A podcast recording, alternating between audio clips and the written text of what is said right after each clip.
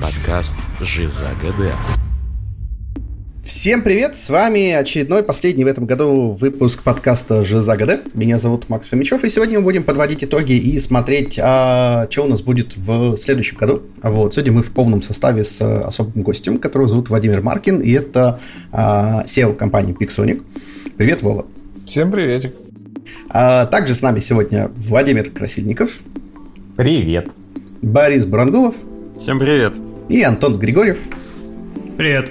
Которые все не нуждаются в представлениях, потому что вы каждый день нас слушаете, каждые две недели.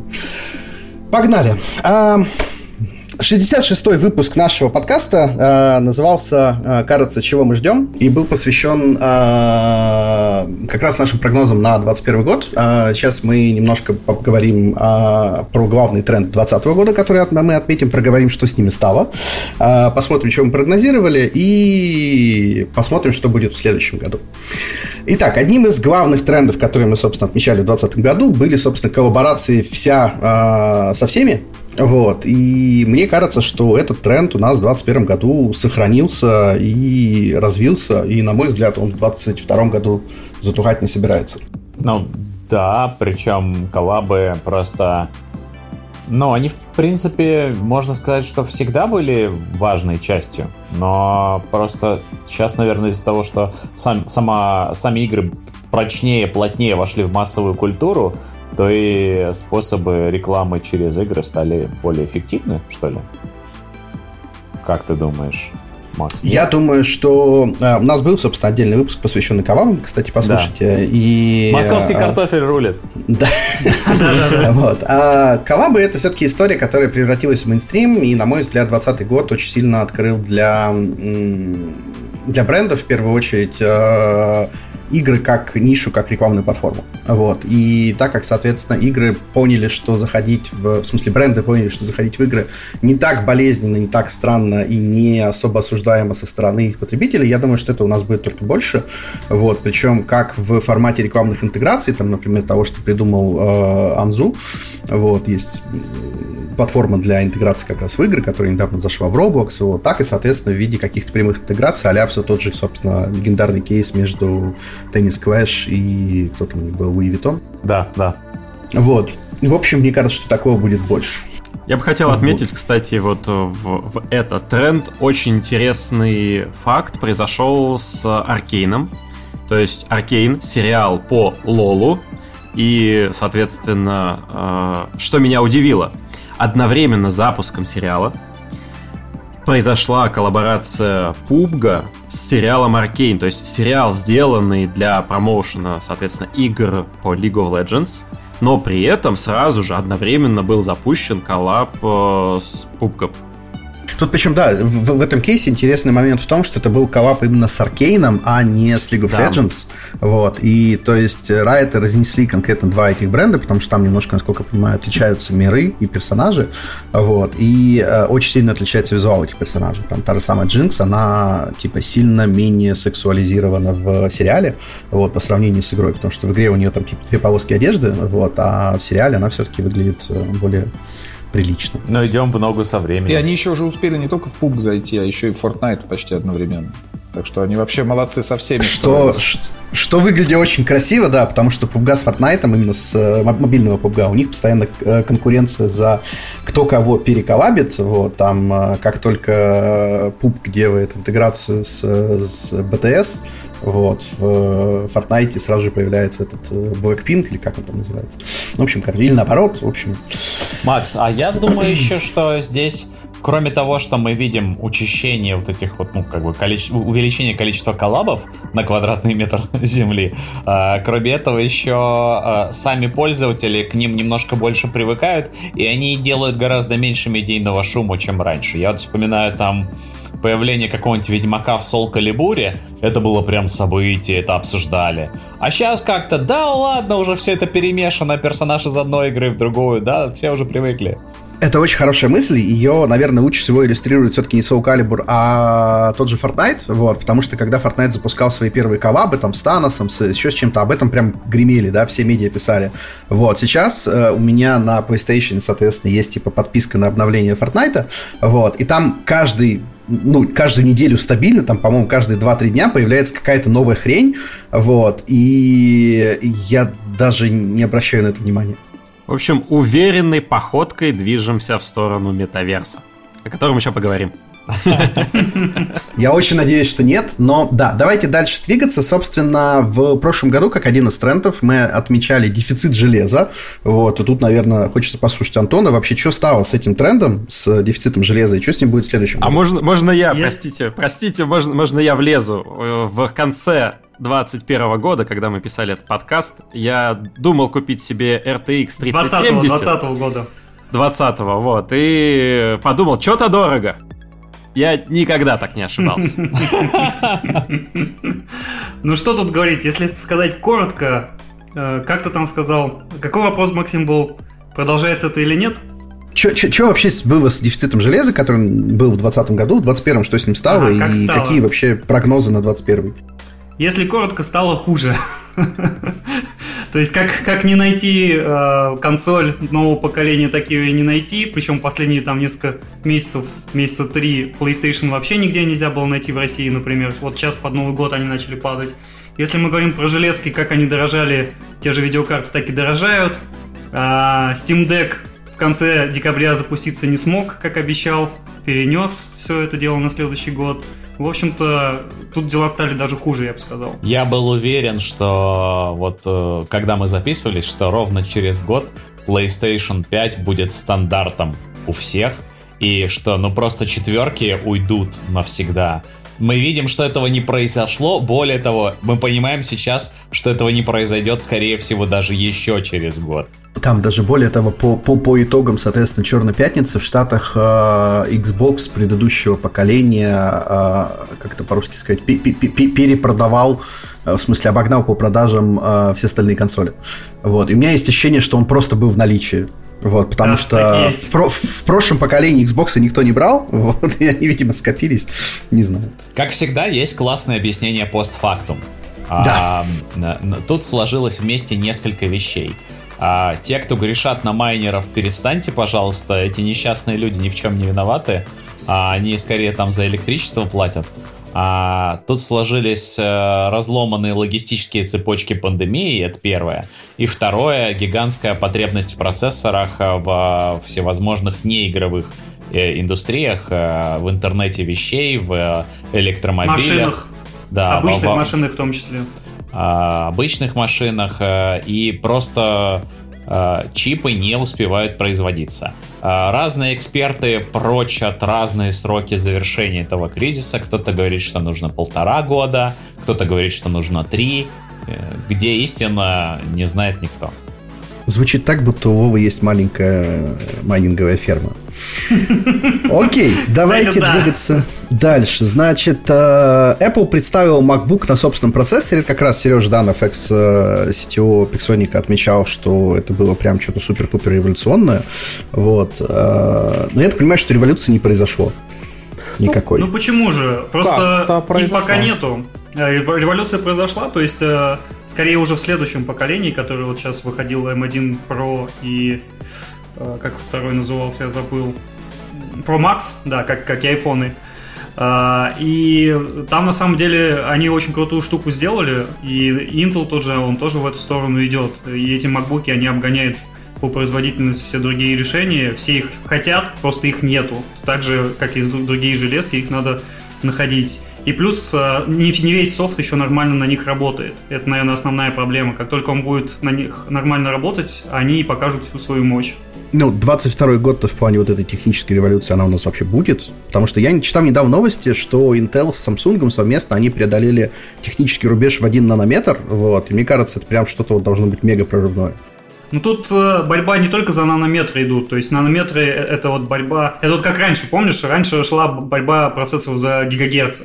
Чем больше гигагерц, тем лучше. Потом, значит, за ядра. Вот. Потом, ну и все это давало какие-то свои результаты. Сейчас вот э, System on Chip, когда у тебя все на одном чипе и все там максимально оптимизировано, и каждый э, своим делом занимается, то есть не процессор все обрабатывает, а там есть графический блок отдельно, есть там блок, отвечающий за обработку звука, не знаю, там за нейронную сеть, еще что-то. Вот эта вот тема, э, наверное, основная, и в которую Apple как раз и ударился. И она там больше из мобилок пошла, э, и идет сейчас уже в большие э, PC, компьютеры, моноблоки и так далее. Из мобилок, в смысле из мобильных э, чипов? Платформ, да, потому что это System on Chip изначально это как бы мобильная тема. Тогда, собственно, к следующему тренду, то, что мы отмечали, это рост cloud gaming а. Если помните, э, была большая крупная сделка, Mail купил э, PlayKey. Вот. Э, Владимир, на твой взгляд, что вообще с cloud gaming ом происходило в 2021 году?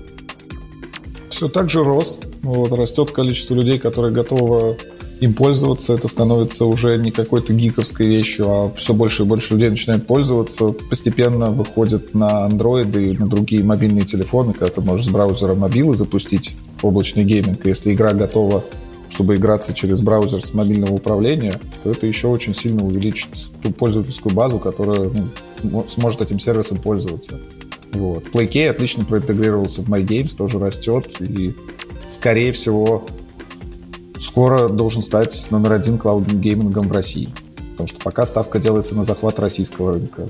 А чего он растет так тихо? В смысле, что вот у меня по ощущениям, по субъективным, за весь прошедший год, 21 а, вот эта вот сделка, это был, наверное, единственный громкий вообще инфоповод, связанный с cloud ом.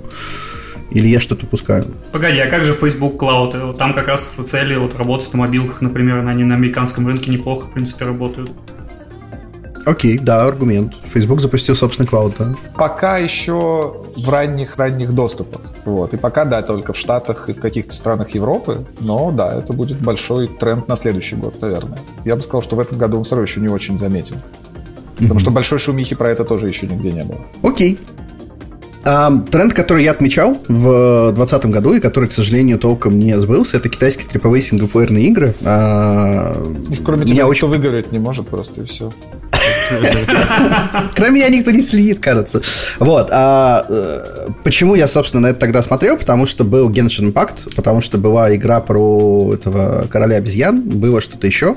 Вот. Я очень надеюсь, что всего этого дела станет, ну, вернее, не надеялся, да, в какой-то мере опасался, что всего этого дела станет больше, лучше и крупнее. Вот. А, но почему-то в 2021 году этого особо не произошло. Вот. Было несколько анонсов, то есть был э, анонс очень прикольно выглядящий MMORPG по вселенной э, Honor of Kings, это который вот э, топовая моба на мобильных платформах. И, в принципе, как-то из китайского вот большого, красивого, крупного AAA я больше ничего не запомнил. А, нет, это не так. Э, по крайней мере, на Steam точно выходили э, и вестернизированные игры, то есть подготовленные для западного игрока, и наоборот, не вестернизированные, вплоть до даже отсутствия локалей. И среди них были весьма успешные тайтлы. А, большого шума в стиме они не наделали, а, но периодически в бестселлеры недели залезали. Я вот, ну, как бы мы за этим следим, смотрим, что там выходит. А, я бы сказал, что, в принципе, азиатский сегмент, по крайней мере, в стиме стал более, занимать большую роль, чем раньше. А на мобилах он и так был очень большой. Вот. Мне кажется, так. Окей, ну то есть тренд сохранился, и мне, у меня есть все-таки ощущение, что и в будущем это будет достаточно большим э, направлением. Здесь, наверное, стоит отметить, что э, Tencent в этом году очень много вкладывался в, в канадские студии, в американские студии, в европейские студии, которые занимаются именно ПК и консольной разработкой. Вот буквально несколько недель назад они объявили о создании паблишингового лейба под названием Infinity, вот, который как раз будет заниматься ПК и консолями, насколько я опять же понял. Вот, и кажется, что все-таки тренд на вот эти вот китайские AAA, а, то ли от западных студий, то ли от собственного производства, как бы он все-таки будет, наверное, расти. Вот. Это достаточно серьезная опасность для всего этого сегмента. Но давайте двигаться дальше. И следующим трендом, который мы отметили в 2020 году, это были подписки на игры и игровые сервисы. Наверное, здесь в первую очередь имеется в виду, э, как он, Xbox э, Game Pass. Live, Game Pass, вот, да, и да, Что с этим произошло в 2021 году? Я знаю, что PlayStation анонсировал запуск собственного подобного сервиса под названием Spartacus, вот, куда я искренне уверен, что будут спрашивать, сбрасывать все старые, некрасивые, слабые игры. А что, собственно, вообще с подписками а, в мире и в индустрии? Я могу по своему опыту сказать, что я пользуюсь геймпасом, и он как пока наверное, выигрывают у всех других сервисов, которые я знаю. Даже те же бесплатные раздачи в Steam, это не то. То есть все, что там раздается, я практически ни во что не играл. А все, что появляется в Game Pass, я периодически постоянно играю. То есть там есть игры, в которые я, например, никогда не играл и хотел поиграть, и я играю именно там. А, там каждую неделю если не ошибаюсь, э, ну, с какой-то периодичностью точно что-то новое выходит, э, появляется, и редко что выходит на самом деле. Вот. И вот пока я за Game Pass, и они молодцы, и в следующем году, я думаю, будет только лучше. PlayStation Plus в этом плане, конечно, отстойно выглядит. Угу. А какие-то еще сервисы появились вообще в этом году? Или только, собственно, вот PlayStation и Xbox, и, в общем-то, все? У Nintendo, по-моему, ничего подобного нет. Слушай, ну, давно ходили слухи про Netflix для игр, но, по-моему, в итоге никакой истории не, из этого вышел. не, не... Нет, вышел, он вышел. Большой он истории вышел. из этого не вышло, да. Пока правда. нет. Если кто-то пропустил, напомню, что Netflix, э, игровое подразделение, направление Netflix, это, по сути, э, не отдельная платформа, не стриминг, ничего, это просто витрина, и точки входа для скачивания андроидных приложений. То есть тебе нужно, будучи залогиненным в Netflix, зайти в секцию, у тебя открывается QR-код, ты по нему, соответственно, скачиваешь игру из обычного стора, э, App Store э, или эм, господи, Google Play. Вот. Э, там дальше логинишься через Netflix и играешь, собственно, в игрушку. То есть революции не произошло, бомбы не случилось. В общем-то, как бы для Netflix это кажется просто, ну, такой, типа, кусочек до монетизации пользователей. Но, Но замечу, да, это тоже... замечу, QR-коды — это тренд этого года. Это тема для другого подкаста, не для нашего. Ну, если Netflix хотел этой штукой привлечь много новых подписчиков себе, то и вначале нужно получить туда хоть какие-то приличные игры. А сейчас там несколько каких-то поделок на Android, ну, по каким-то там, ну, не знаю, таким... Их, их IP, но эти игры не такие, ради которых люди пойдут покупать подписку Netflix. То есть сейчас дополнительная вещь для того, у кого уже есть подписка Netflix, она что-то большое не претендует. Как и Apple вот Arcade, не... который... Ну, вот, я не думаю, что это инструмент acquisition, на мой взгляд, это скорее инструмент retention, да, то есть ты, ну, ты предоставляешь, собственно, игрокам как бы, типа, не игрокам, вернее, подписчикам, больше контента в рамках любимых ими вселенных и IP-шек. Окей, да, если в таком ключе, если они по своим популярным всем IP будут делать дополнительные развлечения в виде игр, наверное, да. Но единственное, что надо понимать, там игры у них и без и апов, и без рекламы, и в основном без мета-игры. Соответственно, как эти игры будут долго удерживать пользователей, которым нравится эта штука, тоже не очень понятно. А вот тут на самом деле большой вопрос, а нужно ли им это делать? Вот, или, соответственно, это просто расширение вот этого экспириенса, условно, тебе нравится Stranger Things, ты пошел поиграл еще в матч 3 по, по Stranger Things. Ну, это как геймпад же, там же нет тоже инапов особо, это, про, это в основном синглы, и просто там очень много игр, в которые ты можешь прийти поиграть сколько часов. Мне кажется, вот больше в эту тему там у них. Ну, в целом, да. Вот. Макс, и... а можно, раз мы тут затронули, немножко еще поговорить про сторы? В принципе, сторы в этом году, а, игровые, я имею в виду. А, мы знаем, что у нас закрылся Facebook Game Room. А, потом а, мы знаем, что у нас а, начало года ознаменовалось а, громким батлом а, Epic vs Apple. Давай мы к этому вернемся чуть позже, хорошо, потому хорошо. что это как раз было в наших прогнозах, вот, и мы обязательно к этому вернемся. А сейчас, собственно, последняя тема, которую мы э, отмечали в прошлом году, которую хочется заметить, она, наверное, тоже к больше Владимиру.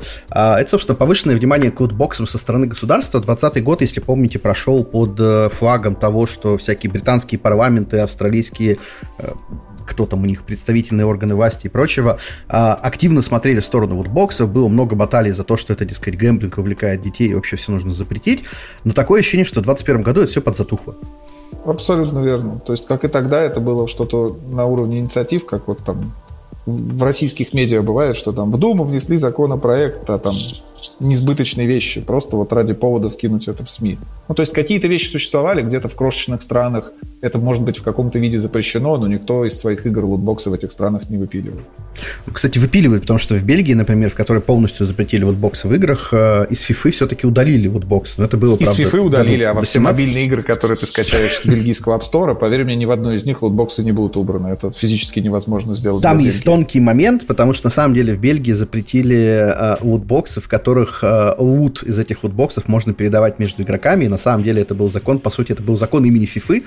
Вот, потому что в 99% остальных игр ничего подобного как бы не существует, пока туда не придут NFT, и, но про это мы поговорим уже в прогнозах на следующий год. Мне кажется, что вот эта тема с э, вниманием правительств, правительств э, к разным играм, к игровым механикам, к лутбоксам, она неизбежная и вечная, потому что это дешевый популизм, потому что всегда приятно выйти и сказать, ну смотрите, игры развращают, убивают, что-то еще плохое делает с детьми, и на этом можно со- собрать можно собрать немножко очков, голосов и все. И Если больше бы ничего мне было делать. интересно копать эту тему, я бы, наверное, первое, что я бы сделал, я бы сравнил а, активность э, по поводу утбоксов и электоральный цикл в этих э, странах, потому что, мне кажется, там есть определенная корреляция. Вполне вероятно. Как минимум, я точно знаю, что вот эта вся, весь движ в UK э, проводится так называемым коми- родительским там комитетом, каким-то сообществом.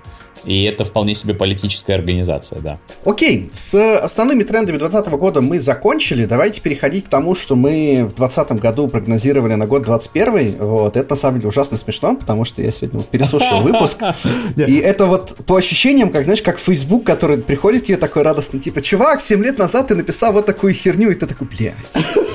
Нет, удалить, скрыть, вообще и пост оригинально удалить.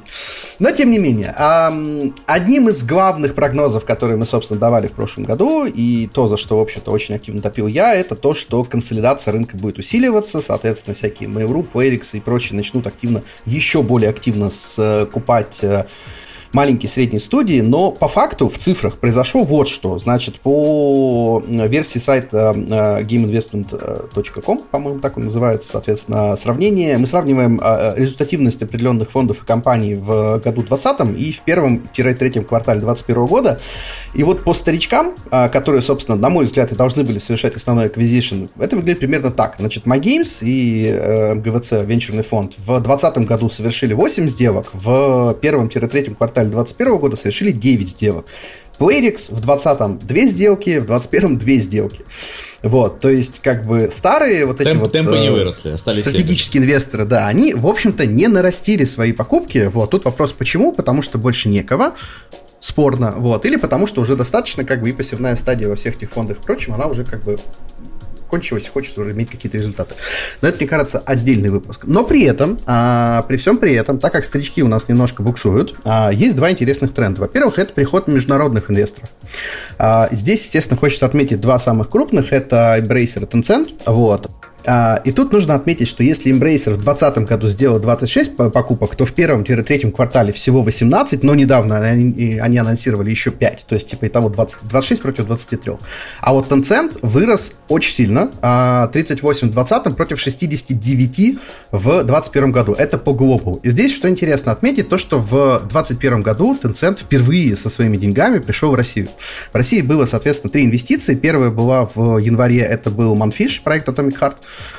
Uh, еще две были в более маленькие студии, причем, uh, что не характерно для Tencent, они сделали инвестиции на практически пассивном раунде. Вот. Один из них, собственно, был Березка, студию, это ребята, которые сделали Партизан 1941, там прям вообще проекта нет, только команда. Слушай, Макс, а так, такой вопрос. Ты тут говоришь в цифрах, э, в количестве приобретений, а может надо смотреть в суммах приобретений? В этом году можно было сделать много маленьких студий купить, например в отличие от предыдущего. Может, но я не посмотрел. Вот. Но вообще, зная этот Tencent и Embracer, там сумма обычно достаточно серьезная. То есть это не по... Э, ну, я, я думаю, что просто мы... Темпы, темпы на самом деле, аквизишена вот для, для этих ребят были и так достаточно высокими, и куда уж их еще тогда что повышать. Вот. А, и, собственно, третий блок а, вот этого инвестиционного аквизишенного разбора, который у меня есть, это так называемые новички. Вот. И среди них, как бы, я выделил три а, на вокальном рынке интересных конторы. Первый это, соответственно, Jam Capital, а, который, а, он вообще образовался в 2017 году, но, например, в 2020 году у них было всего три сделки, в то время как в 2021 уже шесть. Это только публично. А, и два прям совсем-совсем новичка. Это The Games Fund, а, Илья Еремеев. А, соответственно, появились в этом году и за год сделали 6 э, вложений. И, соответственно, компания Green Grey а, Димы Морозова, вот, которая за один этот год вложила деньги, соответственно, в 5 студий, причем с очень разным чеком, там от 400 тысяч, по-моему, до 4 миллионов. Вот, то есть итого а, старички инвестиции не наращивают, иностранный капитал приходит нам все активнее, вот, а новички появляются буквально из ниоткуда и начинают, соответственно, довольно активно вкладываться в локальные студии. Да. Все, что я могу тебе сказать на это. Владимир, что думаете? как раз консолидация, да, если добавить всех, и новичков, и всех остальных, количество вновь возникших студий, сколько сделок еще там идет по там, полмиллиона и ниже, которые даже не все куда-то попадают, то есть, скорее всего, как раз тренд был угадан правильно. Консолидация все так же происходит. Вот, то, что по крупнику не всегда видно в штуках увеличенные сделки, это может быть, но еще раз, еще, еще только 20 декабря, и вот Embracer вчера еще четверых себе добавил. Так что, возможно, эта статистика скоро пополнится. Вот, и даже в них будет виден рост приличный год году. Ну, то есть все происходит, как и предсказывалось. Денег в индустрии много, происходит очень много новых стартапов, все они довольно легко поднимают инвестиции, все это засчитывается вот в те же сделки от новичков, да, там Green Grey, Games Fund и остальные. И если просуммировать, сколько это было сделок в штуках, то, скорее всего, это будет сильно больше, чем в 2020, и тем более сильно больше, чем в допандемийные годы. Я бы сказал еще одну важную вещь, что несмотря на вот эти вот э, высокие темпы как бы консолидации, о которых мы говорили, еще одна штука произошла важная, а именно инвестиции потекли в геймдев, потому что в пандемию это показалось достаточно надежным бизнесом, а, инвесторам. И, а, то есть, это в, в смысле консолидации, это встречная штука, потому что гораздо проще поднять бабла под свою новую игру, новому независимому стартапу. И, то есть, да, мы компании, компании скупают э, маленькие студии, но маленькие студии появляются еще быстрее. И об этом у нас был отдельный выпуск, посвященный, собственно, апокалипсису на рынке кадров, вот, с э, очаровательной Дашей Корякиной. Крайне рекомендую послушать. Он прям пророческий. Это то, в чем будем вариться в ближайшие пару лет. Но об этом в конце а, этого выпуска. Окей, про консолидацию мы немножко поговорили. А следующий прогноз, который мы э, пытались сделать, это, собственно, про удаленку. Вот. А... Ну и как, э, когда мы готовились, я говорил, что это выпуск, который мы обсуждаем, где мы обосрались. Вот здесь мы все, всей планеты обосрались очень дружно, потому что в конце прошлого года мы рассуждали о том, как мы будем выходить на гибридную модель, как лучше это делать, соответственно, как, какие нас ждут трудности. Вот. В итоге Пиксоник на гибриде просидел сколько? Полтора месяца? Это не совсем правильно. Это не совсем правильно. Дело в том, что Пиксоник, э, если можно так сказать, ну, полгода с лета, так или иначе, в каком-то формате, в каком-то виде гибрида живет. Но этот гибрид оказался совсем не тем, как мы его представляли. Вот, тут, да, на самом деле, как бы, наверное, главный тренд, который вот в плане удаленки был в 2021 году, это то, что все привыкли к пандемии, все привыкли к удаленке, все начали, э, ну, то есть, если изначально какие-то выходы вот эти вот все с удаленки, они планировались, мне кажется, сейчас все это скатилось в абсолютно стихийный формат, когда, э, то есть, у тех, кто не отказался от физического офиса, у них офис находится в формате открытого окна, типа, хочешь, приходи, не хочешь, не приходи. Вот. Э, и вот большая часть студий, которые вот я общаюсь, как бы, они именно в этом режиме, да, то есть, есть какой какой-то день, например, когда у тебя вот типа команда такого вот проекта выходит типа по четвергам.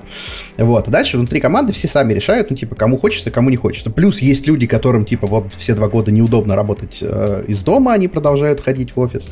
Вот. И в общем как бы офис стал каким-то странным таким... Эм, общим пространством, которое оно не совсем рабочее, оно не совсем тусовочное, оно как в формате... Раз это, это, это рабочее комьюнити. Когда тебе не хватает разговоров по твоим э, профильным темам, ты идешь в офис. Вот, вот это что стал. И вот тут у меня вопрос. А почему а, При том, что все вот это происходит, почему у нас где-нибудь в центре Москвы не открылся какой-нибудь коворкинг геймдева вот ровно в таком формате?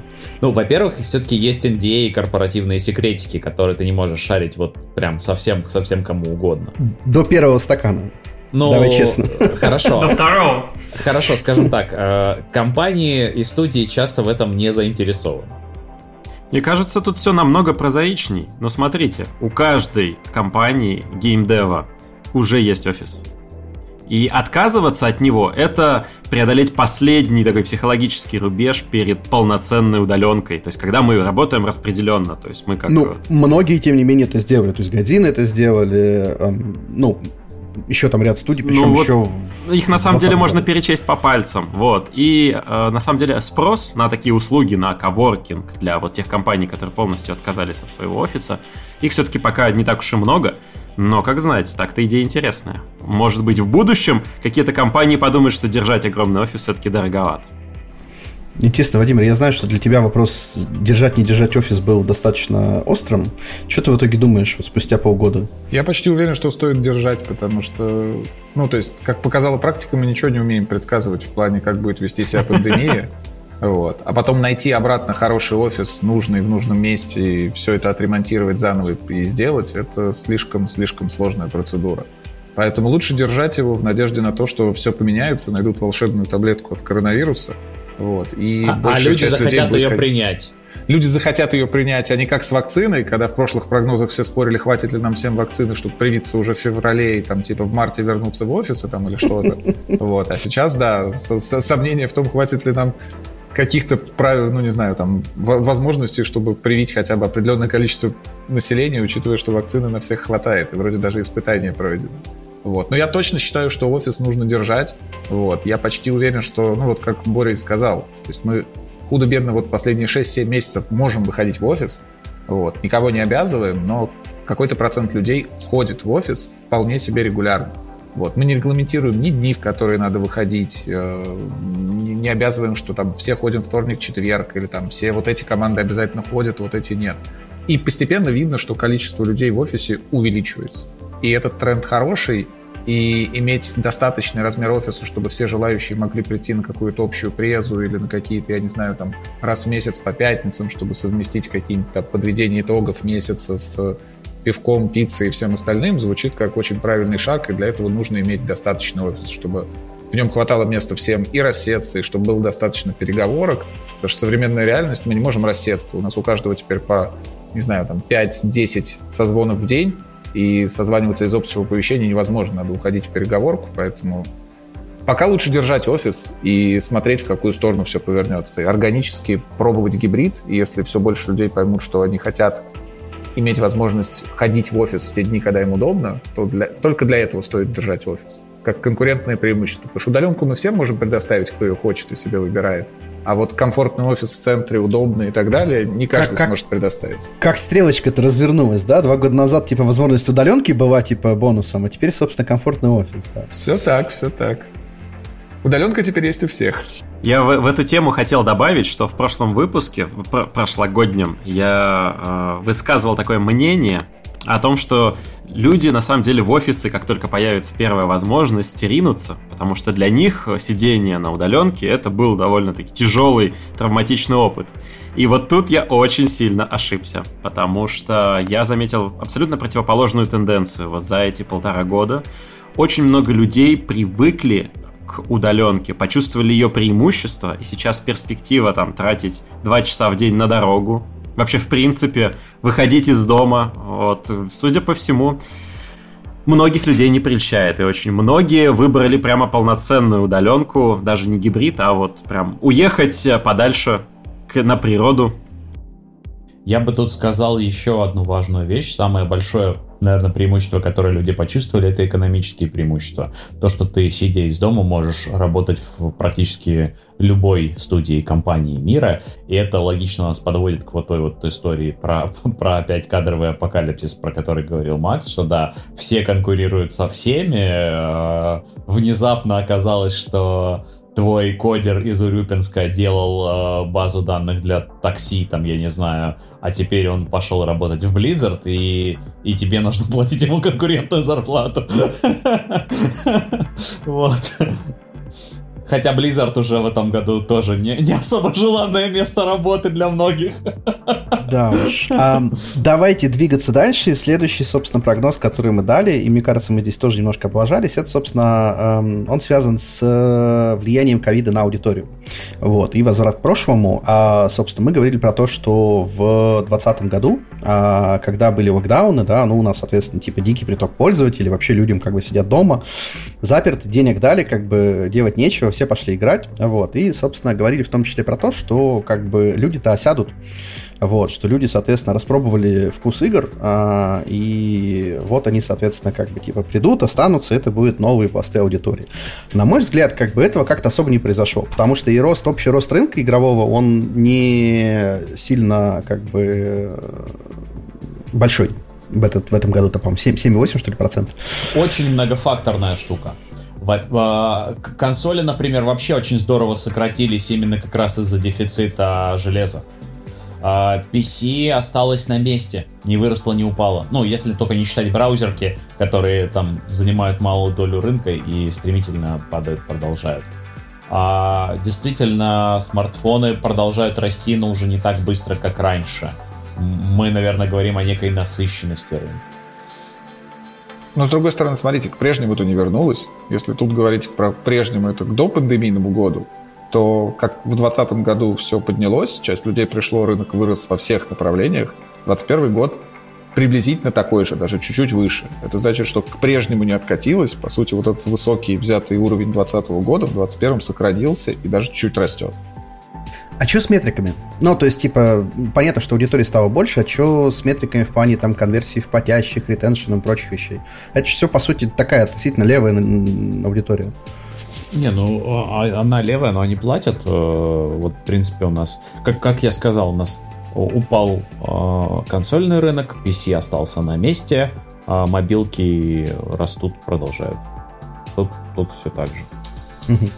Ну, то есть все-таки как бы угадали, и, и эта аудитория, она налипла на геймдев, на игры, и она осталась с нами, она стала нормальной аудиторией, да? Очень сложно сказать на самом деле. Я бы скорее э, сказал так, что прогноз и ожидание, что ковид нам принесет какой-то колоссальный рост, который с нами задержится, вот, вот этого точно не произошло. Рынок продолжает расти, э, рос ли бы он так же быстро, как э, если бы пандемии не было, как знать, может быть и рос бы. А может быть рос медленнее. Но пока что, что есть, то есть. Хорошо, зна- знаешь, Макс, что хорошо отметить действительно, что как-то прочили из-за того, что у многих людей там смена работы и прочее, что траты на игры упадут, вот этого, к счастью, не произошло. Ну, к счастью для нас, для людей не знаю. К счастью для игровой индустрии, люди не стали тратить на игры меньше. Что любопытно в условиях того, что глобальная экономика это растет прям совсем другими темпами. А, и раз уж мы заговорили... Макс, ну это же всегда, всегда так, когда дела плохи, люди пьют, э, ходят в казино и играют в игры. Еще в кино ходят? Э, э, Антон имеет в виду то же самое, что мы говорили год назад, я когда переслушал, что мы относимся к дешевым развлечениям, и когда у людей будет тяжелая ситуация в жизни, экономическая, или еще что-то, они скорее откажутся от путевки а, на отдых а, на моря, чем от а, платы в свою любимую игрушку. Ч чем от нового робота за 100 долларов, да. а, окей, ладно. Еще один прогноз, который мы давали, а, это был мой. Я очень этого хотел. Я, собственно, говорил, что в 2021 году появятся курсы образовательные, всякие там скиллбоксы, XYZ и прочее, а, уровня advanced, да, потому что, как бы, типа, джунов они готовить научились, а вот медлов э, из этих джунов, как бы, вытаскивать ни у кого не получилось. И, в общем-то, как бы, это э, была, казалось, что это не прогноз, а мечта, вот, потому что ничего подобного в 2021 году не случилось и не случится. Я тут недавно общался с ребятами, и там проблема в размере аудитории, вот, потому что если условно на курс э, типа с нуля в джуны у тебя 100 человек, то, соответственно, курсы из джуны в медвы у тебя от силы 20. Вот. И, соответственно, образовательным платформам туда, наверное, очень хочется, но как бы они пока не могут, видимо, юнит-экономику свести. Вот. А вот второй прогноз был гораздо более интересен. А, это про то, что про то, как, собственно, все эти образовательные платформы будут друг от друга отстраиваться. И одна из версий была в том, что они будут, собственно, точиться с, по специализации, там, в формате, не знаю, там, Skillbox он про геймдизайн, там, а XYZ это вот, типа, выпускает крутых артовых специалистов. Но, по-моему, и этого тоже не произошло. И вообще 21 год, как бы все эти образовательные платформы, они вот провели в каком-то, вот, вот они нащупали вот эту вот живу свою золотую в 20-м. Вот. И так они по ней и катились по накатам. Э, я согласен. Э, то, те, скажем так, э, рост онлайн-образования это по-прежнему достаточно большая штука. А нам по-прежнему не хватает кадров, по-прежнему текущие курсы не могут удовлетворить потребность. И, скорее всего, просто стоит ожидать того, что этих курсов станет больше, но не того, что они станут выше качеством. Потому что... Причем да. и в количестве, и в качестве, самое главное. Да, да. А, тут тут дел, дело еще сыграла роль такая штуковина, что а, когда сегодня джуниор приходит э, искать работу, то требования у него заметно выше, чем год назад. А, я имею в виду по условиям, по зарплате, по всему, потому что рынок э, труда тоже почувствовал вот эту вот борьбу за сотрудника. Они знают, что ценность повысилась. Любопытно. Жены подорожали, вот этого я как-то прям пропустил. Да-да-да, я, я много таких жалоб слышу, что пришел человек вчера программировать, научился площадь зарплату, как у медла, как так можно? Что делается вообще? А мне кажется, здесь прямая заслуга этих же самых э, образовательных сервисов, потому что каждый сервис обещает, что после того, как ты его пройдешь, ты, разумеется, начнешь стоить намного дороже. И люди эту веру несут HR на первое собеседование. Интересная версия, Джун, который несет свою веру HR. Э, мне кажется, достаточно редкое такое явление. Макс, ты на самом деле ошибаешься. Вот постоянно последние полгода при найме это было. То есть люди приходят, в основном а, те, особенно кого на рынке не хватает, приходят джуны, просят э, зарплату, как у сеньоров. Вот постоянно. Ну, короче, вывод получается в том, что образовательные курсы смогли продвинуться, потому что они всех своих выпускников научили требовать правильную зарплату. Вот что произошло. Да, они, причем, на мой взгляд, они сумели продвинуться не потому, что это прям крутое качественное образование, а потому что просто даже таких уже готовы брать. Вот. И тут есть, конечно, для выпускников курсов риск того, что если внезапно на рынке образуется какое-то количество приличных кадров, то они прям очень быстро пойдут обратно прости, в прошлую свою специализацию. Прости, а как он внезапно образуется на рынке? Макс, так это же хорошо. Это вот как раз, если они пойдут дальше э, они же пойдут, пойдут дальше учиться как раз, и твой прогноз сбудется. Наконец-то появятся курсы Advanced, потому что появится аудитория Нет, для этого. Есть, есть более грустный сценарий, например, интернет-чебурашка, который говорит, типа, теперь все эти артисты как бы теряют возможность работать на Запад. А, я понял о чем то Ну да. Да. Ну, или общем... или э, инопланетный десант э, джавистов на Землю. Это было я жду этого, я молюсь на него. Да, да. Окей, а следующий, собственно, прогноз, который давал, кстати, по-моему, Сережа Жданов или, или Жора. А, и тут, наверное, как раз а, Антону самое главное слово, это, собственно, развитие 5G. Вот, мы говорили про то, что 5G, а, ну, я бы сюда еще всякие старлинки, на Масковский приписал, вот они дадут доступ, значит, к интернету сотням миллионов людей там в Африке, в Индии и прочего. Вот, а что, собственно, с этим стало, да? Вот сегодня, например, э, кто-то выдавал э, отчет по 2021 году, вот, там был, например, топ стран по загрузкам, и страна номер один э, была Индия, в которой было скачано 9 миллиардов предложений, а следующая за ними страна номер два, это, по-моему, Соединенные Штаты Америки, в которых было 4,5 миллиарда, то есть вдвое меньше. Вот, а, собственно, 5G, как он развивался в этом году, и стал ли он прорывным техом? Да пока никак. То есть, если смотреть на Россию, то вообще никак. Я в начале года пытался себе э, с разными операторами намутить э, симку, которая бы хоть хотя бы где-то в 5G работала. В общем-то, успехов не было в этом плане. Starlink в России нельзя. В Африке невозможно, потому что, чтобы можно было, там должны быть девайсы с 5G как минимум. Вот. А, поэтому пока прорывов 5G здесь в этом году не было. А в следующем, думаю, что тоже, наверное, не будет, если только через год. И я вообще в, верю в 5G скорее с точки зрения как раз мобильного клауд-гейминга. То есть в 5G скорости намного выше будут, и наконец-то можно будет не только на Wi-Fi с мобилки играть, а я, если что, играл. Э, и иногда играю, то есть подключаю геймпад к мобилке на андроиде и в Cloud Gaming. Так вот, можно будет не только на Wi-Fi, а можно будет э, на улице, в парке, в электричке, там, не знаю, в поезде, вот это вот все. Вот, но не в этом и не в следующем, я думаю, году. Окей.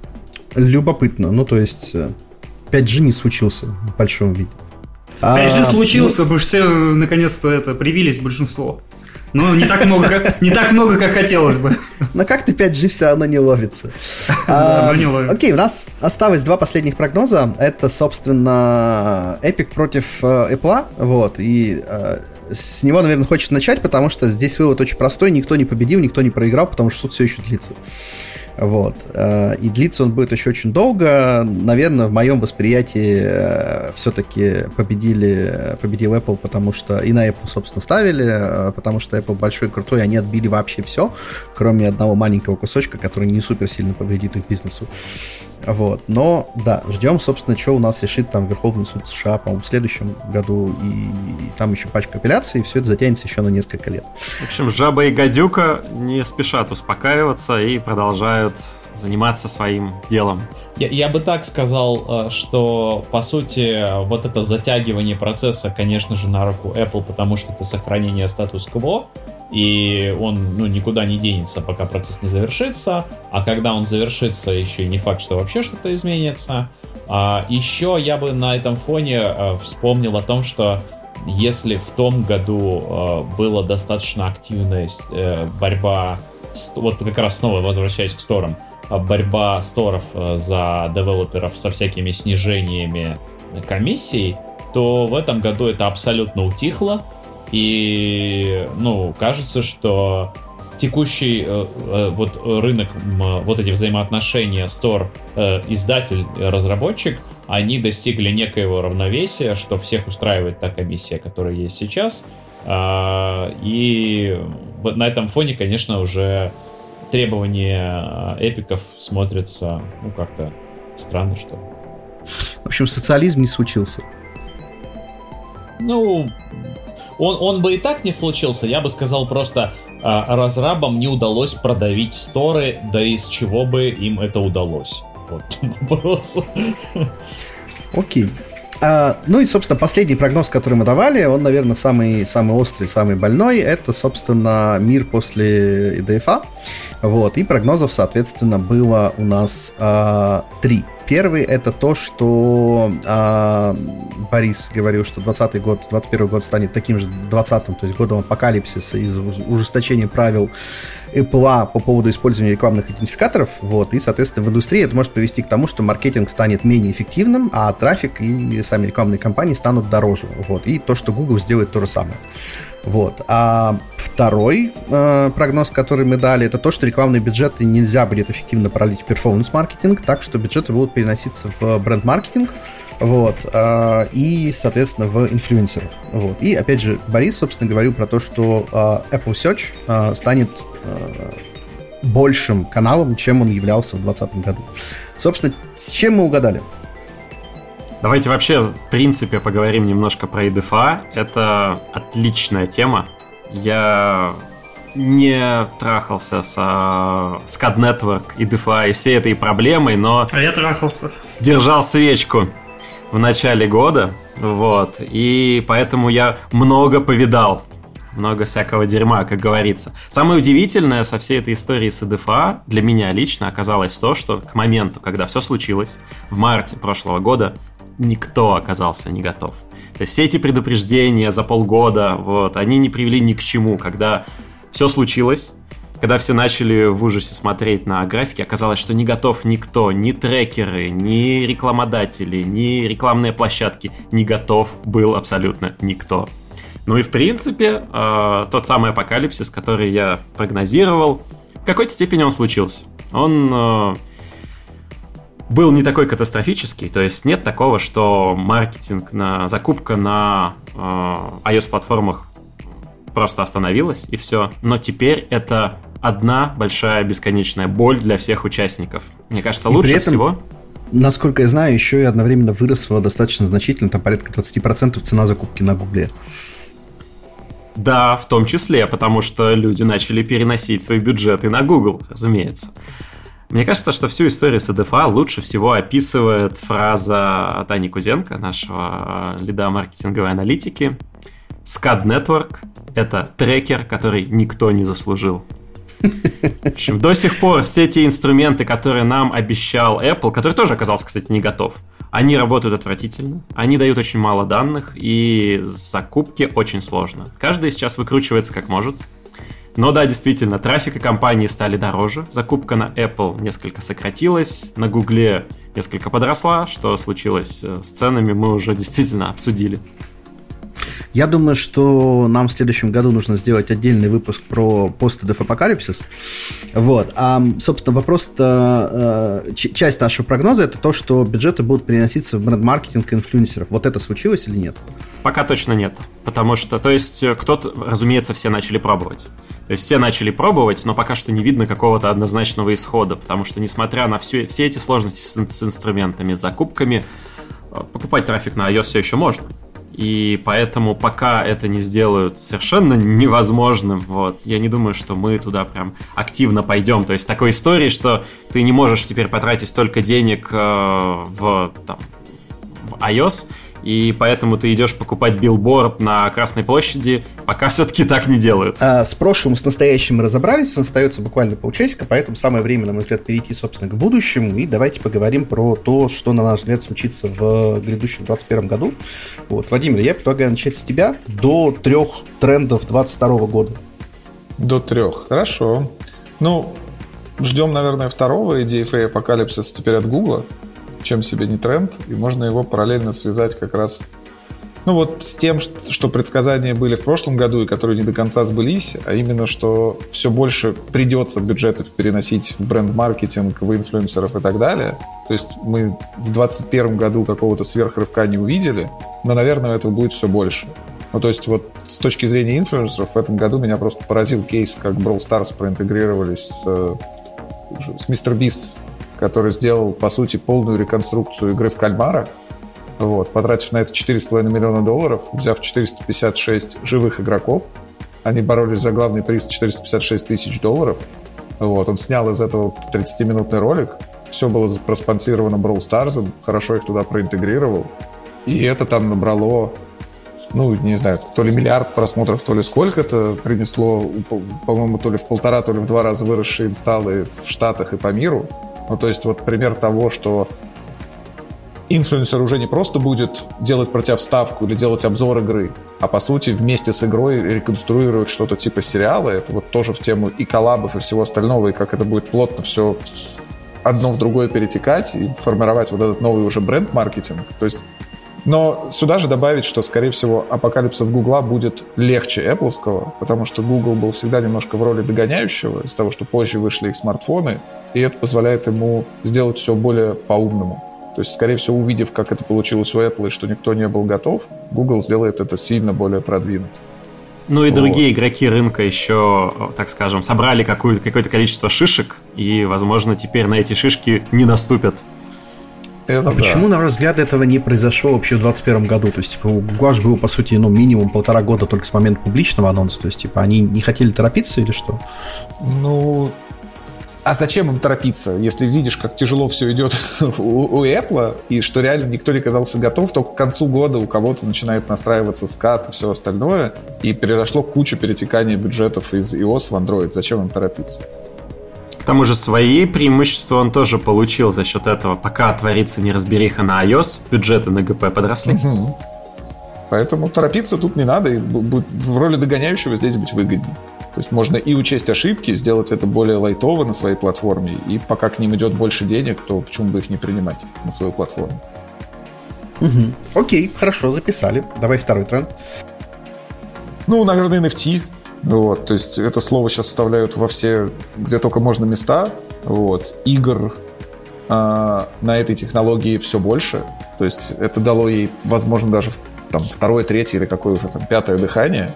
Вот. Тема с pay to earn играми И вот в тему вот этих вот регионов типа Африки, Индии и так далее, да, я не про то, что 5G им поможет, я про то, что там уже есть большая инсталл-база, у многих из них есть интернет. И вот игры, в которых можно будет pay to earn, возможно, в будущем, не в том виде, как они сейчас сделаны, а в будущем смогут сбалансировать систему. То есть если представить, что большая часть игроков в Индии, э, в Африке и так далее будет много часов играть в игру, чтобы заработать свою часть NFT, и обмениваться этим NFT, продавая предметы, которые они нагриндили игрокам из там, Штатов, Европы и других там tier-1 стран, то, возможно, вот такая конструкция сможет быть устойчивой. В том виде, как сделаны эти игры сейчас, это все больше МММ, финансовая пирамида и так далее. Потому что курс растет только, когда подтекают кстати, новые игроки. ужасно популярно в Африке. Мавроди к ним переехал из МММ, ты имеешь в виду? Ну, что? Перед тем, как, собственно, умереть, да, Мавроди после отсидки, он, собственно, уехал в, ММ, в, в Африку и там сделал несколько МММ. Вот. Это Причем не ровно шутка, таких... Это не шутка, это прям реальная история. Неплохо. И в Индии Почитайте тоже, историю Мавроди после отсидки. Это потрясающая история, как человек один, одну и ту же схему провернул в разных странах. В, в Африке у него там отдельный культ имени Мавроди. Вот, ну, примерно как в России был. Это прям потрясающая тема. Да и в России он успел тоже что-то сделать на новеньких. Я, честно, ставлю против NFT а, по... Ну, в смысле, типа, NFT будет хайпить, но, на мой взгляд, NFT никогда никуда не выстрелит по одной простой причине. Мы все это уже проходили в 2017 году. Те же самые огромные инвестиции в криптоигры. Все то, тот же самый принцип. Все эти криптокотики. Ну, то есть ничего ровным счетом не поменялось. Просто сменилось название типа одного блокчейна типа на NFT.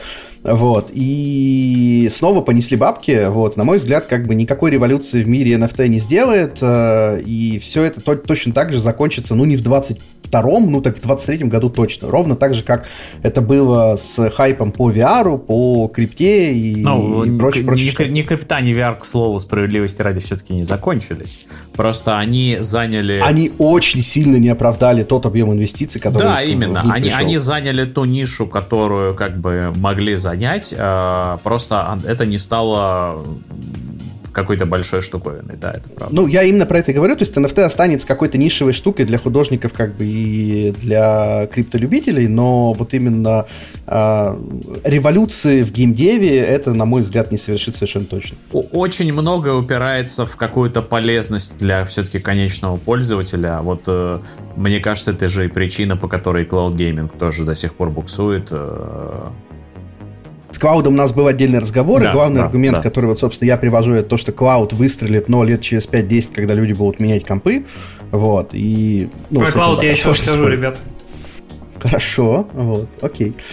NFT. Окей, Вов, еще есть один? Ну, наверное, кадровый голод. Потому что вся вот тема с ростом инвестиций, что мы уже видим в этом году, скорее всего, в следующем оно продолжится, а может быть, даже будет сильней.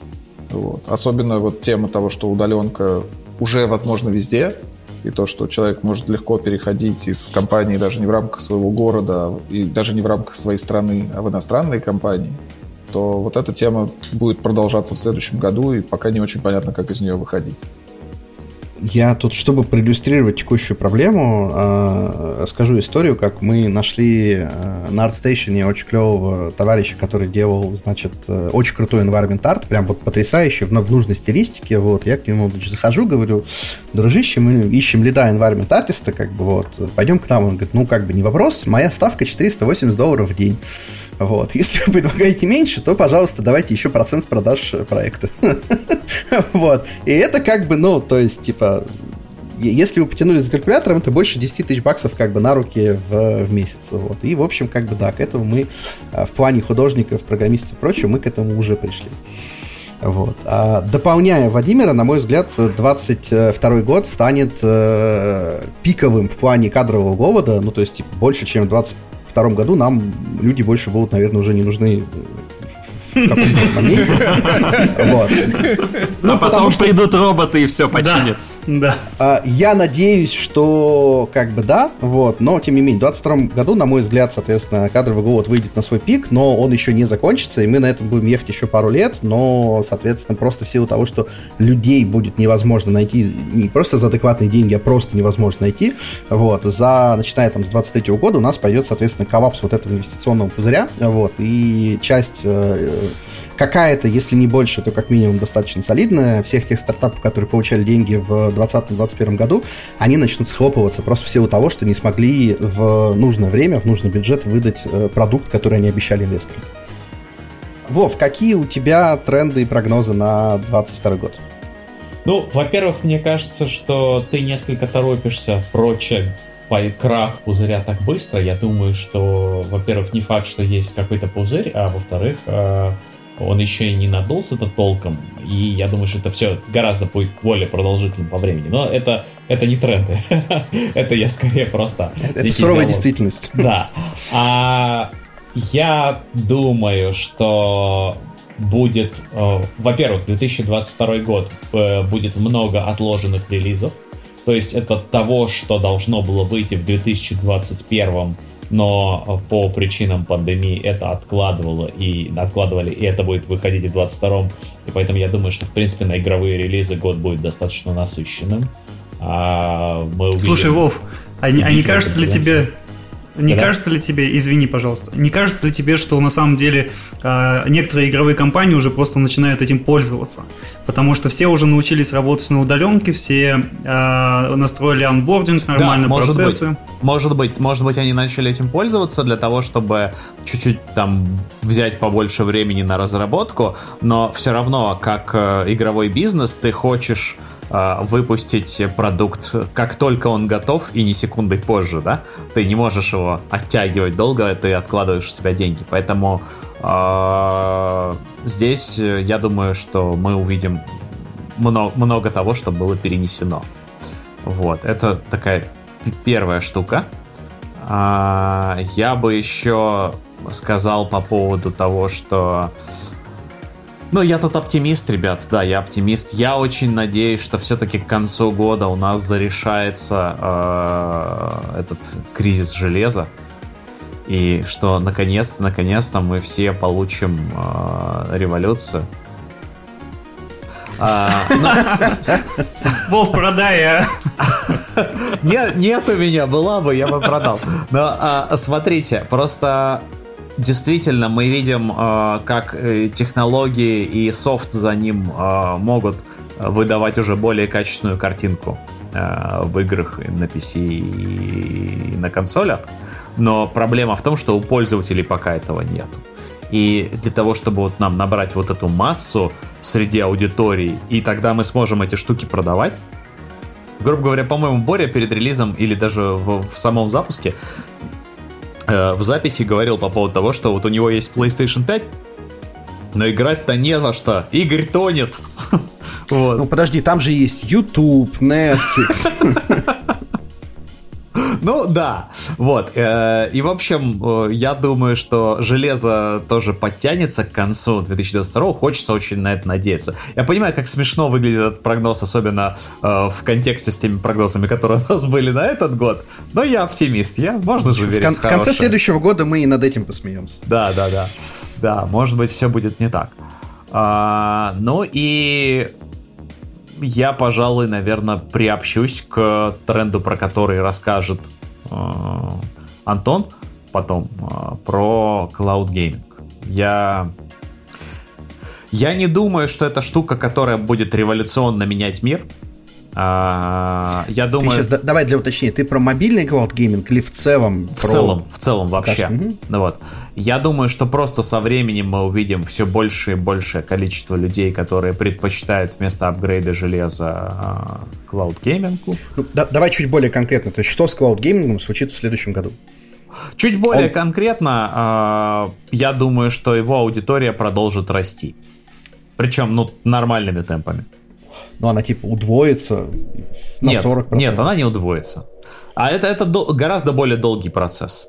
Вот. Uh-huh. Но как бы рост будет. Опять же, next big thing из этого не выйдет. Это более длительная штуковина. Вот. Окей, хорошо. Вот э, что-то еще. всякие э, вот эти вот хайповые темы типа метаверса и NFT, на мой взгляд, это просто вот эти вот buzzwords, такие шумные словечки для инвесторов, которые в какой-то момент потеряют э, привлекательности моду и уйдут. Я, мне кстати, очень прошу кого-нибудь назвать метаверс, потому что иначе придется мне эту тему поднять. А я очень не хочу. Окей, кстати, Борис. Кстати, извини, извини, дополню пару слов.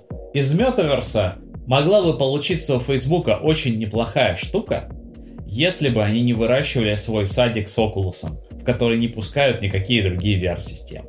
Потому что, на мой взгляд, для того, чтобы это реально выросло в какую-то большую социальную сеть, нужно пускать туда все устройства. Вот так. Все, все, видимо, 2 миллиона устройств, которые есть на руках. Окей, Борис. Ой, а я продолжу тенденцию смешных пророчеств, над которыми мы будем потом ржать. Смешных, потому что оптимистичных. В прошлом году я э, искренне хотел, видимо, и прогнозировал, что к лету мы, поскольку уже было, появлялись первые вакцины, вот, и к лету я действительно прогнозировал, что у нашей история с пандемией начнет заканчиваться. Что забавно для меня примерно так и вышло. Как-то я бояться перестал, что ли, может, к этому моменту. Но, разумеется, в рамках всего мира ошибся я колоссально. Вот. Очередной урок. Никогда не, не, не, нельзя, никогда не недооценивайте идиотов и то, как они могут всю вам малину испортить. И то, как они дают прогнозы, да. С вакцинами тоже.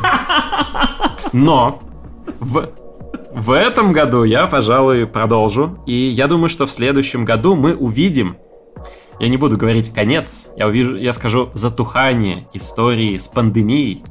И, э, так скажем, просто это будет выглядеть не совсем как конец. То есть это не будет так, что глава ВОЗ выйдет и скажет, мы победили коронавирус. Нет, скорее это для нас все-таки станет это, это обычной историей. Главы, главы другой структуры, да. Да.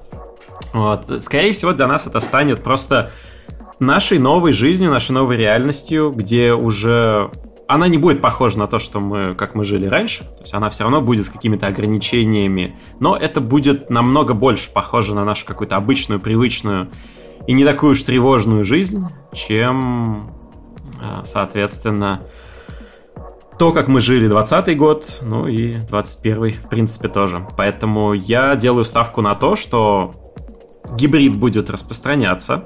Это не будет, опять же, это не будет э, повсеместный переход, скорее мы будем работать более свободно в разных странах мира, в разных компаниях мира, в разных офисах из разных мест. Вот, и это будет э, наша какая-то новая жизнь, другая, но при этом я искренне верю, что будет лучше, чем это.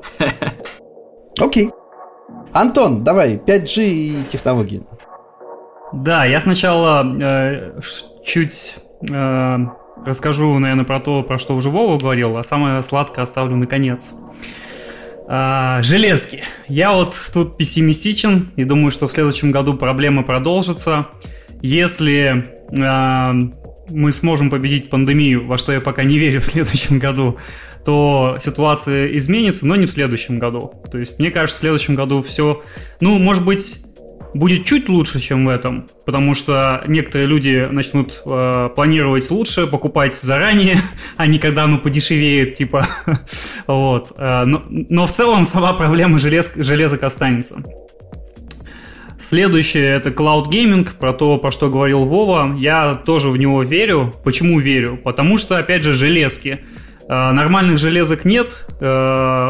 Next Gen игры на консоли выходят, начинают выходить, а консоли нету, соответственно, какой-нибудь PS Now, например, э, вообще неплохо должен, я считаю, пойти. Э, iPhone по 100к, э, соответственно, Android и, и Cloud Gaming, опять же, всякие Facebook Cloud, Amazon Luna, они, я думаю, продолжат набирать популярность, а вот стадия... А Amazon вот, Luna жив? Да, Я шерифе, они даже на, вообще на, ничего не слышал. Они даже на Game Awards, э, вот последним что-то рекламировали. Э, Луну рекламировали. И, а вот в стадию я не верю. Если они свою бизнес-модель не поменяют, то, скорее всего, э, либо умрут, либо кому-нибудь продадутся, я думаю. Про наши местечковые клауд-сервисы я говорить не буду.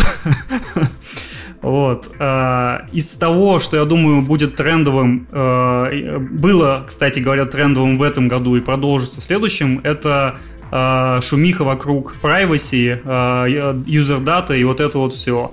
То, что там началось в этом году было у Фейсбука, В следующем году продолжится у Гугла. Они уже начинают тоже закручивать гайки, э, всякие э, формочки выдавать разработчикам, потому как они используют э, данные пользователей. И вот это все, я думаю, будет еще больше закручиваться, и в следующем году мы еще э, помучаемся с этим. Э, так, я уже назвал три. Ну и последнее, наверное, это цена биткоина, но про нее говорить не буду.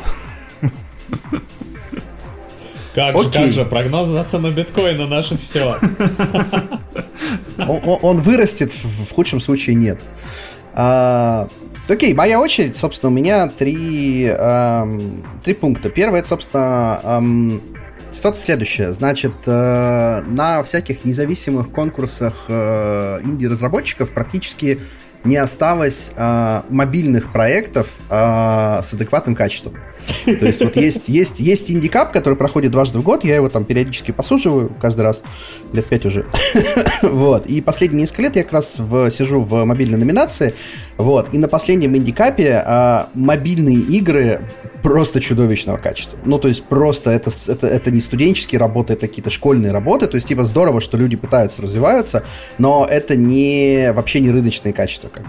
Вот. Для меня это как бы сигнал о том, что на самом деле вот та самая консолидация, она отчасти уже произошла, соответственно, независимых студий осталось крайне мало, и в основном независимые, ну, то есть, типа, в каждую независимую студию различные фонды на тему инвестиций выкупа заходили не по одному разу, и они не хотят продаваться либо по идейным, либо по каким-то другим соображениям, то есть независимых мобильных студий покупать больше нечего. При этом на тех же самых конкурсах есть обычно пикашные номинации, есть анривовский конкурс, на котором огромное, просто колоссальное количество крутых э, проектов от независимых студий под ПК и консоли.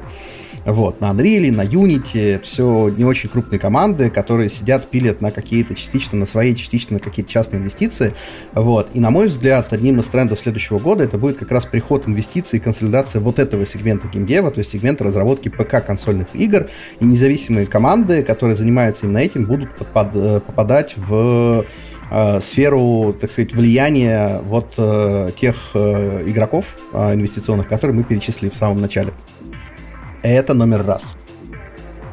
Номер два — это тренд перехода мобильных игр в веб. Веб и вообще на ПК. Вот. Мы в этом году увидели э, много движухи в этом направлении со стороны платежных систем, решения суда по поводу Эпика и Apple подстегнула эту движуху. Плюс, соответственно, что произошло в конце года, э, наконец-то Google анонсировал собственное решение, собственно, по сути, свой официальный эмулятор Android под ПК. Э, это почему-то не вызвало прям большой, э, большого ажиотажа среди разработчиков. Э, ну, по крайней мере, я его особо не увидел. Хотя, на мой взгляд, это очень крутой э, тренд. Вот. И одно из движений, которое будет нас ждать в 2022 году, это достаточно массовый переход э, мобильных игр э, на ПК-платформу, в веб, либо в какие-то лаунчеры, либо в Steam, либо на стендалон платформы а-ля Play. Вот. Кстати, а... да, там же э, этот Google Play э, будет выходить под ПК вроде. И он на Game Awards уже рекламировался. Вот, да. При том, что, соответственно, для мобильных разработчиков это достаточно логичное решение, потому что, в принципе, аудитория, а, которая играет на ПК, она также, ну, там очень большое пересечение с а, мобильными игроками, то есть игры привычные, соответственно, геймплей привычный, платформа другая. Если смотреть на то же самое денежное выражение, то ПК-платформа — это порядка четверти от всего рынка, при учете, что мобилка — это половина рынка, да, то есть у вас есть половина мобильного рынка, который вы не окучивали, куда вы не смотрели, вот, и туда как бы можно, нужно идти, и туда кажется, пойдут люди. Вот. У нас есть как бы целая гора удачных примеров. Это и тот же самый аквариум, который рейд э, э, на рейде достаточно неплохо зарабатывает. И там Nextras, у которых э, браузерная версия, браузерная социальная версия Hero Wars делает треть всей выручки. Вот, это только в нашем регионе. Вот, так что, на мой взгляд, это будет большим трендом. Вот. А, и третья вещь, которую мне не очень хочется верить в это, но мне кажется, это случится, это усиление, соответственно, влияния а, в, в СНГшном, в государственном, в смысле, в российском пространстве, усиление государства а, и попыток его влезть в игровую индустрию. Вот. Вообще весь 21 год прошел под эгидой того, что наша дорогая российская власть очень пристально смотрела на то, что происходит у нас. Вот. Э, целая куча была всяких попыток предложить все это дело, помочь поддержать э, деньгами, процедурами и прочим. Был целый ряд попыток, соответственно, выйти на диалог с индустрией. А, местами, кстати, удачные. Какие-то попытки, соответственно, разговор о том, чтобы сделать э, фонд, э, вот как типа Росфильмофонд, да, или как это называется, типа фонд кино, вот, соответственно, сделать такой фонд игр. И в этом направлении тоже есть достаточно активные подвижки уже. Вот. На мой взгляд, соответственно, 22 год это будет годом в котором а, государство в том или ином виде придет к играм, скажет «Здрасте, вот, вообще-то мы здесь как бы есть, вообще-то с нами нужно считаться, и давайте играть как бы в эту песочницу вместе». Вот. Какой это эффект это окажет, соответственно, игровой индустрии, мне сказать очень сложно, вот, но э, тут, наверное, многое зависит от отношения к любимому государству, вот, а, но я лично от такого развития не жду, честно говоря, ничего хорошего, вот, но, на мой взгляд, это случится. Кстати, слава России. Неплохо, неплохо, Макс. С другой стороны, Макс, мы можем надеяться, что у них уже есть вариант, куда идти за патриотичными играми. Это Сбергеймс. И, может быть, им хватит. И не надо идти в индустрию, идти с кем-то разговаривать, договариваться, какие-то правила вводить. А тут уже все готово, есть. Вот они уже начали выпускать. И помимо Сберигр есть э, ряд компаний, которые любят работать с государством, те же Годзина, да, ну то есть как бы будет здорово, если все сотрудничество государства с геймдевом ограничится отдельными студиями, отдельными заказами.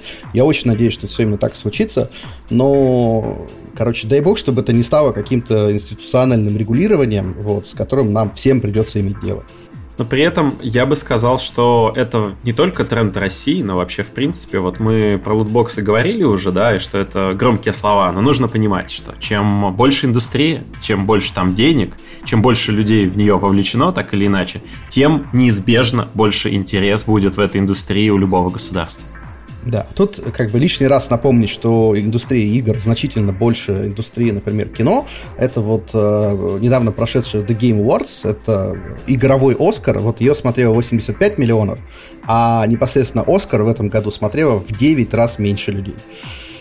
Вот, поэтому как бы игры это прям много, это дорого, это куча людей, которые, соответственно, генерят мультимедиа, генерят смыслы, вот, и, естественно, любое патриотичное государство и патриотичный чиновник хочет эти смыслы а, освоить. Использовать. Тем более, что есть Став, такой... Ставьте свое слово, да. тем более, что есть такой отличный пример, прямо образец для подражания, это Китай, который по этому пути давным-давно пошел наверное, не стоило подкидывать эту идею Тут, в конце нашего знаешь, подкаста. Когда мы говорим, когда мы говорим про прекрасный образец в лице Китая, мне всегда вспоминается прекрасный образец в лице Вьетнама, который ввел точно такую же систему квотирования, и как только тебе приходит Вьетнам и говорит, ребята, нужно полетать, получать лицензию, что говорит любой крупный разработчик, да иди в жопу со своим Вьетнамом.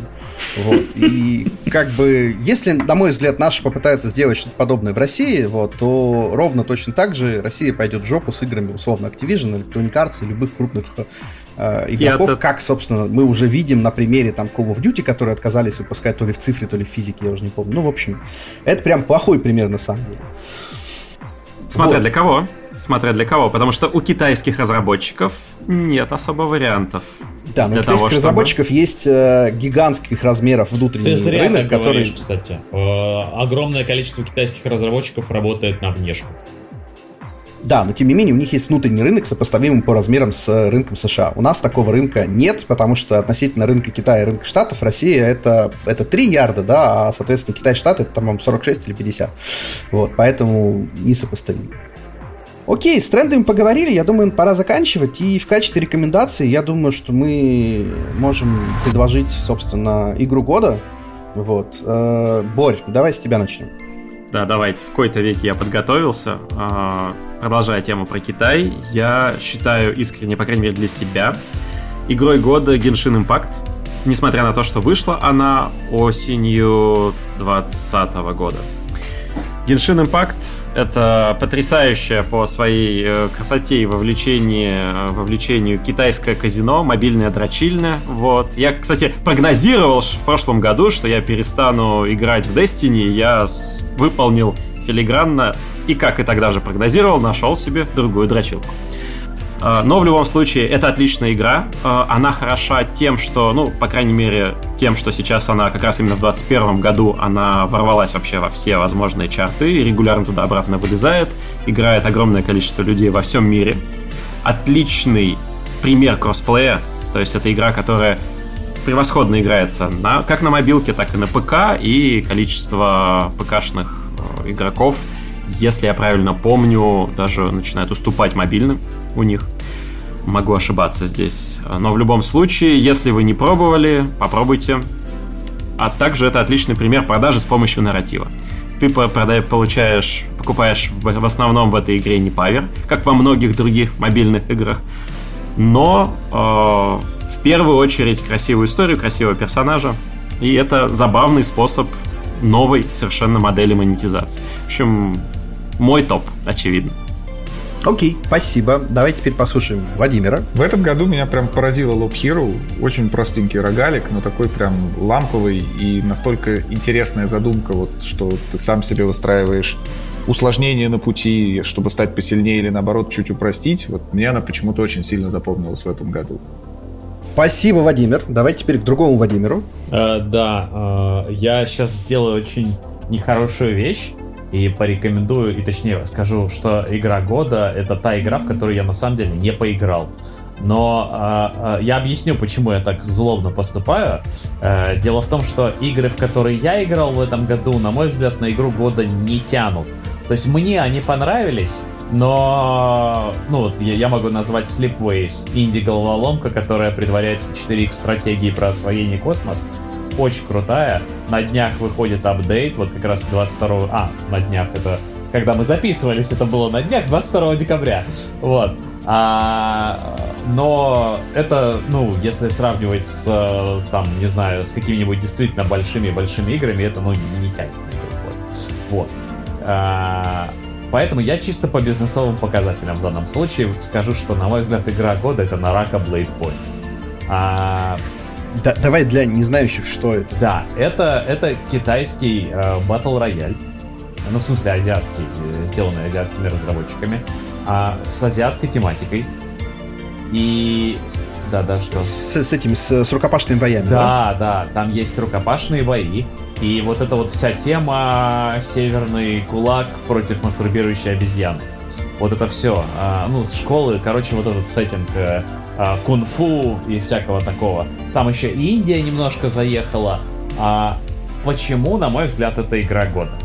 Про нее реально я ничего не слышал. В маркетинге, нигде. То есть просто но-нейм игра, абсолютно. При этом она как залетела в топ стима, так из него и не вылазит по количеству э, одновременных игроков. Э, обставила там и Warframe, и, короче, куча других ста- старожилов, которые развивают свои игры уже годами и, и держат топчик очень уверенно. Э, то есть, э, ну, я бы сказал, что, конечно, если бы не было Fortnite и PUBG, то это был бы такой же импакт но они вышли уже сильно позже в Ulma Battle Royale, и тем не менее все равно показали, как можно переосмыслить, как можно по-новому сделать ту же самую игру. Э, народу нравится, народ играет, э, невероятный успех, э, победа, все деньги разрабам, ура. Окей, прикольно. А там локализация-то есть на да, английском? Да, да, да, она, она есть на английском, да. Надо будет попробовать. Антон? Ну, я продолжу свой тренд, свою традицию и порекомендую игру, как вы думаете, какую? Forza Horizon? Halo? Она мне тоже нравится, но порекомендую Halo, да. А, я прошел, наконец-то, Halo Infinite. А, он мне очень понравился. Вообще, я в этом году покупал Xbox только ради него и геймпаса. И прошел всю серию. Э, сейчас закончил Halo Infinite. Я вам так скажу, очень многие э, на него жалуются, но для меня это э, очень большой шаг э, вперед всей серии, как с точки зрения э, геймплея, так и с точки зрения сюжета. Э, играл-то я, конечно, ради сюжета в первую очередь, потому что Far Cry часть, э, она не такая хорошая, как Far Cry, вот, но тем не менее э, ожидания мои э, исполнились. То есть я получил то, чего хотел, э, и из всех игр, в которые в этом году играл, я порекомендую именно Halo Infinite. А, а можно тебя специально вот отдельно спросить конкретно, как тебе механика вот этого грэплинг хука крюка? По-моему, она идеально для КО подходит. Я практически ею только и пользовался всю игру. Это, она это очень хорошо расширяет очень круто, да. геймплей, да, да, очень круто. И э, то, что ты можешь упасть и не умираешь, это прям тоже офигительно. Ты можешь с горы спрыгнуть э, вниз, кого-то, пока ты летишь, э, 5-10 человек убить, взорвать там какой-нибудь э, э, вражеский корабль, и прям очень круто. Звучит прикольно.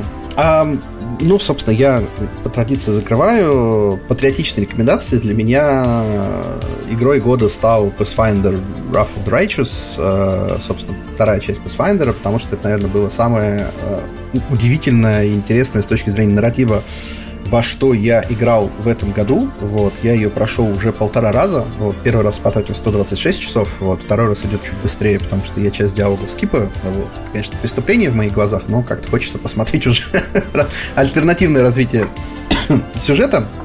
Вот. А, на мой взгляд, игра года, однозначно РПГ года. Вот. Всем а, ее еще раз рекомендую. Вот. А на этом у нас все. А, всех с наступающим Новым годом. А, год был непростой. Это был тяжелый год. Зато будет еще хуже. Да, да, да. Вот. В общем, живите, радуйтесь, делайте игры и, и слушайте нас. Мы что-нибудь интересное будем рассказывать. Вот. Но уже в следующем, году. В следующем году. Гореть в аду. Гореть в аду, гореть в аду, да. Вот, все, всех с наступающим, всем пока, спасибо, что были с нами. Пока-пока. Спасибо. Пока. Всем пока, было приятно пообщаться.